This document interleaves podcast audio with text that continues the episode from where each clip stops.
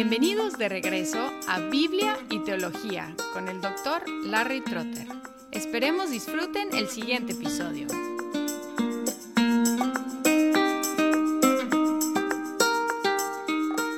Uno de los aspectos más notorios de la fe cristiana es su capacidad de romper divisiones entre pueblos y entre razas y entre naciones. Nunca ha habido una organización en la tierra que unifique tantos diferentes grupos bajo una creencia. Al mismo tiempo, a nivel local es difícil crear iglesias que son multiculturales y no es un fenómeno nuevo. De hecho, la iglesia primitiva tuvo una situación muy difícil, la inclusión de judíos y no judíos en la misma iglesia local. Además, algunos cristianos judíos no estaban convencidos de que los no judíos pudieran ser cristianos. En nuestro texto hoy, Pablo continúa contando su historia para resistir una alteración al Evangelio que amenazaba la unidad de la Iglesia. Leo de Gálatas 2, 1 al 10.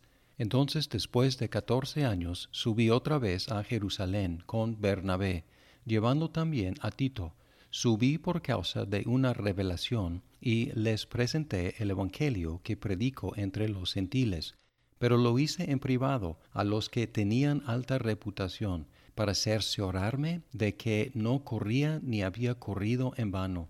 Pero ni un Tito, que estaba conmigo, fue obligado a circuncidarse, aunque era griego.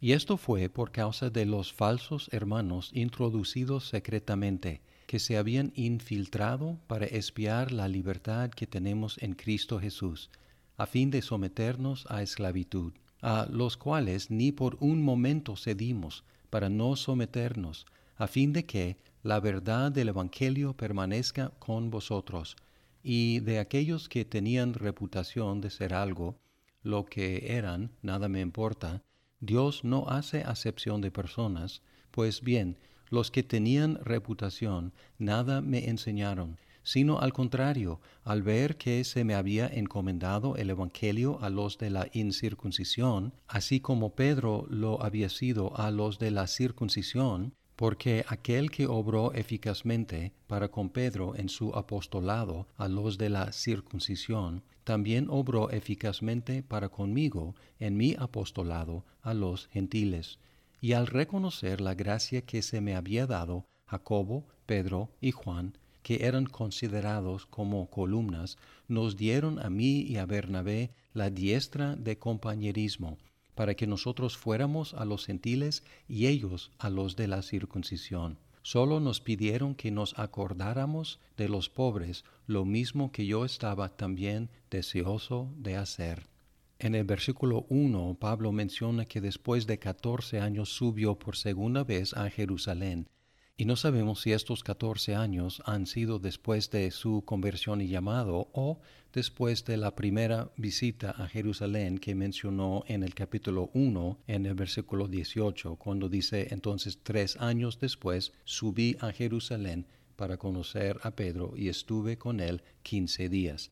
Cuando subió a Jerusalén por segunda vez, llevó consigo a su compañero original en misiones, Bernabé, y podemos encontrar en Hechos capítulo 13 el primer envío de Pablo y Bernabé para un viaje misionero. También llevó consigo a Tito, quien era griego, es decir, no judío.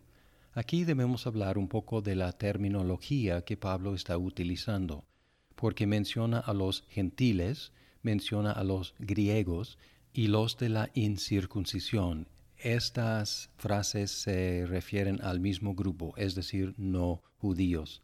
Y luego menciona a los judíos y también a los circuncidados o la circuncisión, refiriéndose a los judíos. Pablo subió a Jerusalén específicamente porque Dios le dijo que fuera. Versículo 2, subí por causa de una revelación y Llegando allá, él presentó su evangelio, el que él predicaba entre los gentiles, a los líderes.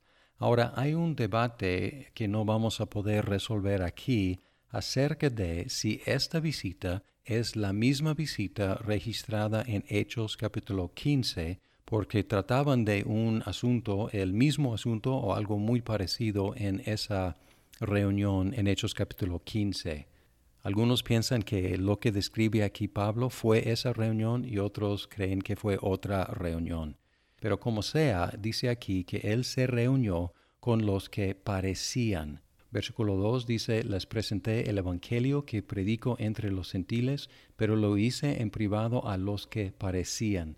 Versículo 6 otra vez dice, y de aquellos que tenían reputación de ser algo, los que parecían ser algo, y luego otra vez al final de versículo 6, pues bien los que tenían reputación, simplemente los que parecían, y luego por cuarta vez en el 9, él dice, a reconocer la gracia que se me había dado, Jacobo, Pedro y Juan, que eran considerados como columnas, es decir, parecían ser columnas. Cuatro veces utiliza esta misma palabra, parecían ser.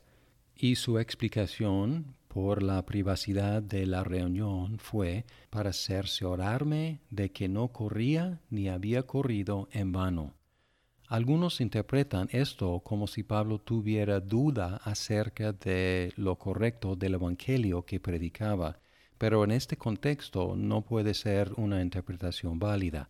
Se reunió con ellos en privado aparentemente para evitar que cualquier diferencia entre ellos involucrara en primera instancia la iglesia antes de poder conversarlo ellos, y él quería asegurar de que no había corrido en vano. Probablemente esto significa que Pablo entendía que una división entre él y los apóstoles originales habría devastado su ministerio y devastado el ministerio del Evangelio si los mismos apóstoles los originales y Pablo no pudieran estar de acuerdo. En defensa de las iglesias gentiles como las de Galacia, Pablo, Bernabé y Tito resistieron a los falsos hermanos que querían robarles de su libertad en Cristo y reducirlos otra vez a esclavitud. Esta es la segunda vez que Pablo menciona a sus adversarios y él los menciona en el 1.7, habla de ellos como los que perturbaban la iglesia y aquí los llama falsos hermanos. Y vamos a aprender mucho más acerca de estos falsos hermanos y lo que estaban haciendo y diciendo, pero por ahora podemos intuir que ellos querían atar, restringir a los cristianos no judíos en alguna forma. Y nos da una pista de lo que querían hacer, aunque no lo ha dicho explícitamente todavía, porque dice, pero ni un Tito, que estaba conmigo, fue obligado a circuncidarse, aunque era griego. Entonces podemos intuir que los falsos hermanos estaban presionando que los gentiles se circuncidaran, cosa que vamos a confirmar más adelante en Gálatas.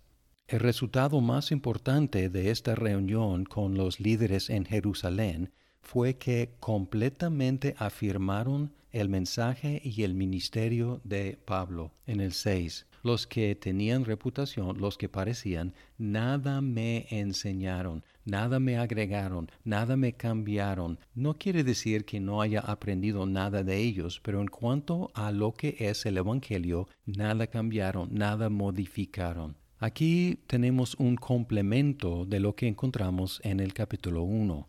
En el capítulo 1, él enfatizó la independencia de su llamado y de su recepción del Evangelio. No dependía de los apóstoles en Jerusalén ni ningún otro ser humano, sino directamente de Jesucristo.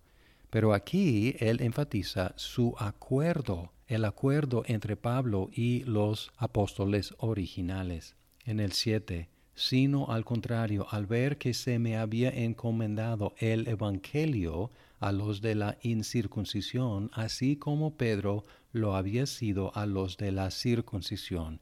Mismo Evangelio, dos diferentes grupos. Reconocieron que el mismo Dios obró en el ministerio a los judíos y a los gentiles. Versículo 8. Porque aquel que obró eficazmente para con Pedro, obró eficazmente para conmigo. Ellos reconocieron la gracia de Dios en Pablo, en el 9, y al reconocer la gracia que se me había dado, los tres que parecían pilares le dieron a Pablo y a Bernabé la diestra de compañerismo, una afirmación y un reconocimiento de su compañerismo en el Evangelio. Establecieron una división de labor, dice Pablo, para que nosotros fuéramos a los gentiles y ellos a los de la circuncisión, y solamente pidieron una cosa, que nos acordáramos de los pobres lo mismo que yo estaba también deseoso de hacer. Y probablemente estaban refiriéndose a los pobres de Jerusalén, porque después de la persecución, después de la muerte de Esteban, muchos huyeron de Jerusalén, muchos cristianos, y así la economía de los cristianos en Jerusalén sufrió. Y además hubo un hambre, y Pablo más de una vez llevó ofrendas especiales para los pobres en Jerusalén. Por eso Pablo agrega lo mismo que yo estaba también deseoso de hacer. Entonces terminamos esta sección con un gran acuerdo entre los apóstoles, pero pronto iba a haber una confrontación entre Pablo y Pedro en Antioquía, el tema de la siguiente sección. Muchas gracias por escuchar este episodio. Si estás disfrutando Biblia y teología, por favor compártelo con tus amigos. Hasta pronto.